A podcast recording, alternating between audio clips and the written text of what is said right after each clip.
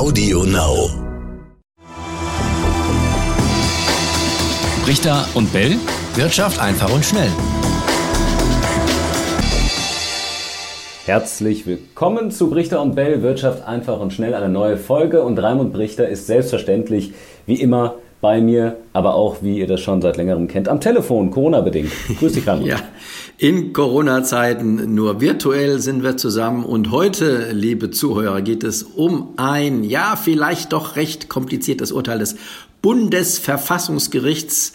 Aber so kompliziert ist es vielleicht gar nicht. Schauen wir mal. Wir versuchen das äh, halbwegs einfach runterzubrechen. Also das Aufkaufen von Staatsanleihen durch die Europäische Zentralbank, im folgenden EZB genannt, ja, um das schon mal anzukündigen, verstößt gemäß dem Gericht teilweise gegen das deutsche Grundge äh, Grundgesetz. Das äh, ist vergangene Woche so entschieden worden.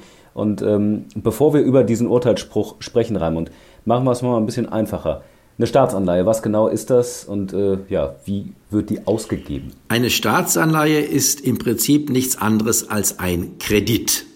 Wenn ich dir 100 Euro leihe, nimmst du quasi einen Kredit bei mir auf. So. Das Besondere an einer Anleihe ist noch, dass es dafür eine Verbriefung gibt. Also du gibst mir dafür einen Zettel zurück, schreibst deinen Namen drauf, unterschreibst und sagst, derjenige, der diesen Zettel mir zur Fälligkeit gibt, dem gebe ich dann die 100 Euro zurück. Das kann ich sein, wenn ich den Zettel bis zur Fälligkeit behalte. Ich kann diesen Zettel aber auch weiter verkaufen an andere und dann musst du denen das Geld zurückzahlen, wenn es fällig ist. Das ist eine Anleihe und eine Staatsanleihe, da macht das Ganze eben der Staat, der den Kredit aufnimmt. Und der Staat muss auch Zinsen zahlen, weil ne, er nimmt ja, wie ganz normal, wenn man einen Kredit aufnimmt, muss man äh, dafür entsprechend dann auch das Ganze verzinsen. Wenn ich jetzt eine deutsche Bundesanleihe mir kaufe, wie viel Zinsen kriege ich da? Ja, normalerweise muss der Staat tatsächlich Zinsen zahlen, aber wir wissen ja, dass die Zinsen sehr, sehr niedrig sind und teilweise für Schuldner, also einer, der Kredite aufnimmt, und der deutsche Staat ist ein Schuldner, und für einen Schuldner, der sehr, eine sehr hohe Kreditwürdigkeit hat, für den sind die Zinsen sogar teilweise negativ. Das heißt, er muss keine Zinsen dafür bezahlen. Er kriegt sogar noch einen Bonus obendrauf. Weil einfach das Risiko, dass dieser Staat zum Beispiel pleite geht, so gering ist. Nach Meinung des Marktes, genau. Italienische Staatsanleihe zum Beispiel, die hat höhere Zinsen. Die hat äh, höhere Zinsen, weil äh, das Risiko, dass die Italiener äh, ihre Staatsanleihen nicht bedienen, also zurückzahlen können, ist äh, vergleichsweise höher als bei deutschen Bundesanleihen. Also höheres Risiko. Uns hat dazu auch ein Hörer geschrieben. Der hat höheres gefragt, Risiko, höhere Zinsen, ganz genau. Ja, der hat gefragt, was wäre denn, wenn die EZB keine Anleihen zum Beispiel von Krisenländern wie Italien mehr kaufen würde? Was wird dann passieren? Ähm, die, die, Tatsache, dass die EZB Anleihen kauft, geht tendenziell in die Richtung mit der Wirkung, dass die Zinsen fallen. Bei unseren deutschen Staatsanleihen fallen sie sogar ins Negative, wie wir gerade gesehen haben. Darunter leiden die Sparer ja auch gewissermaßen, denn wenn sie nun ähm, Anleihen, Staatsanleihen kaufen, um vielleicht für die Altersvorsorge, ähm, um die zu betreiben, äh, kriegen sie auch keine oder nur noch Negativzinsen. Und das ist schlecht für den Sparer, weil die EZB als Konkurrent auftritt als Käufer am Markt.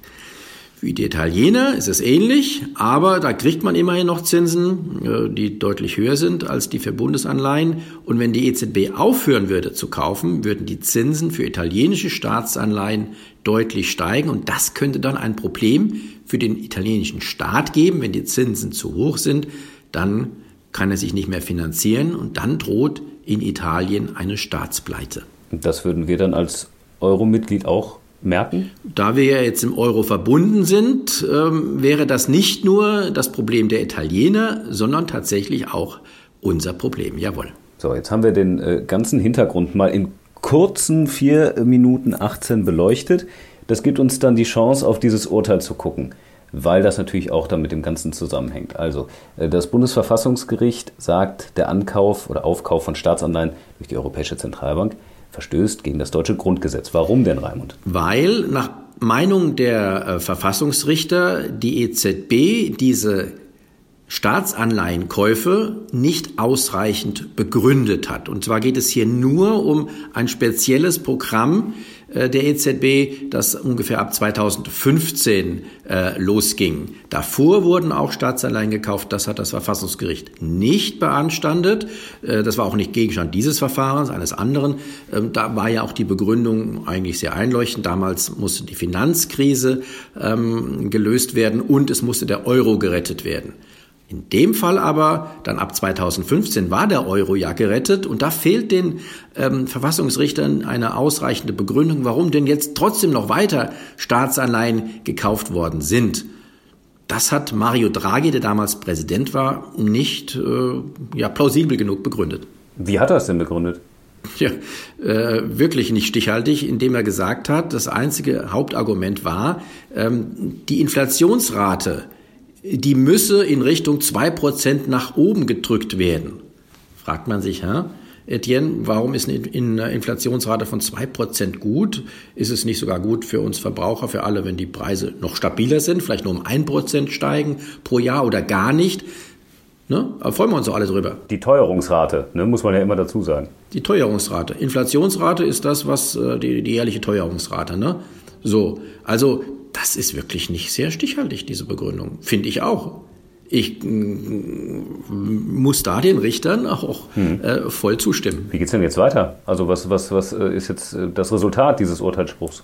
Resultat ist, dass die EZB nachsitzen muss, äh, Strafarbeit aufbe aufgebrummt bekommen hat. Sie muss jetzt innerhalb von drei Monaten ähm, diese Begründung nachschärfen und nachliefern. Vor allen Dingen muss sie, nach Meinung der Richter, die negativen Folgen äh, dieses Kaufprogramms äh, darlegen, die es ja auch gibt. Das ist wie bei einer Medizin, die nicht nur positive Folgen hat, sondern auch negative Begleiterscheinungen. Äh, eine hatte ich gerade angesprochen. Die Zinsen sind sehr noch weiter gedrückt worden dadurch und teilweise sogar ins Negative gekommen. Darunter leiden die Sparer. Also diese negativen Effekte muss die EZB in der Begründung aufführen und abwägen gegen die aus ihrer Sicht positiven Effekte. Und da bin ich gespannt, äh, wie das dann ausgehen wird. Ich glaube, dass sie äh, dann irgendwelche Begründungen äh, sich aus dem Ärmel zupfen wird. Da werden wir sehen. Aber äh, das wird dann schon ein bisschen Arbeit werden. Das schaffen sie aber. Drei Monate haben sie Zeit und sie haben genug Leute, äh, um das zu bewerkstelligen. Könnte das denn irgendwelche negativen Auswirkungen auf Deutschland haben? Äh, sehe ich jetzt äh, augenblicklich nicht. Äh, die Verfassungsrichter drohen damit, dass die Bundesbank Bestandteil der EZB. Die EZB setzt sich ja aus allen Notenbanken der teilnehmenden Länder zusammen und die Bundesbank ist nur ein Bestandteil dieses Systems. Und den können die Richter, weil sie ja nur für Deutschland richten dürfen, den können sie verbieten, sich an einem, an diesem Anleihekaufprogramm weiter zu beteiligen. Dazu wird es nicht kommen, da bin ich mir sehr sicher. Es wird eine Begründung geben und da wird man dann das das hätte zur Folge, dass die anderen Notenbanken eben einspringen müssten äh, und äh, wenn das Programm weiter ähm, äh, gefahren werden soll. Es ist im Moment aber auch gar nicht mehr so wichtig, denn es gibt ja inzwischen ein neues Programm. Aufgrund der Corona-Krise hat die EZB neue Staatsanleihekäufe angekündigt, ein anderes Programm, das dezidiert dafür ist, um die Corona-Krise zu bekämpfen. Ich meine, das ist doch eine äh, ausreichende Begründung. Da brauchen wir gar nicht lange drüber reden. Das Programm ist äh, gar nicht Bestandteil, Gegenstand dieses Verfahrens gewesen.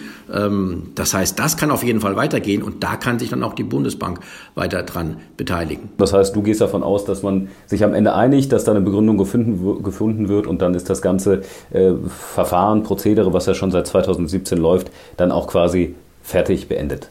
Ich gehe davon aus, ähm, letztlich wollen die Verfassungsrichter ja hier nicht äh, für einen Zusammenbruch des Eurosystems sorgen.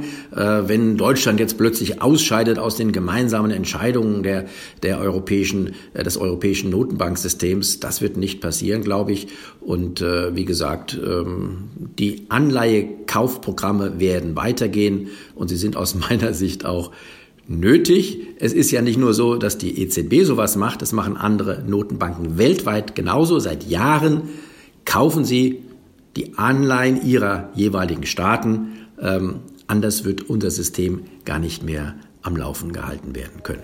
Was haltet ihr denn von diesem System und auch von diesem ja, Urteil, was dort letzte Woche, vergangene Woche gesprochen wurde? Schreibt uns gerne, brichter und bellet.ntv.de ist die Adresse. Ja, ciao, ciao, bis zum nächsten Mal.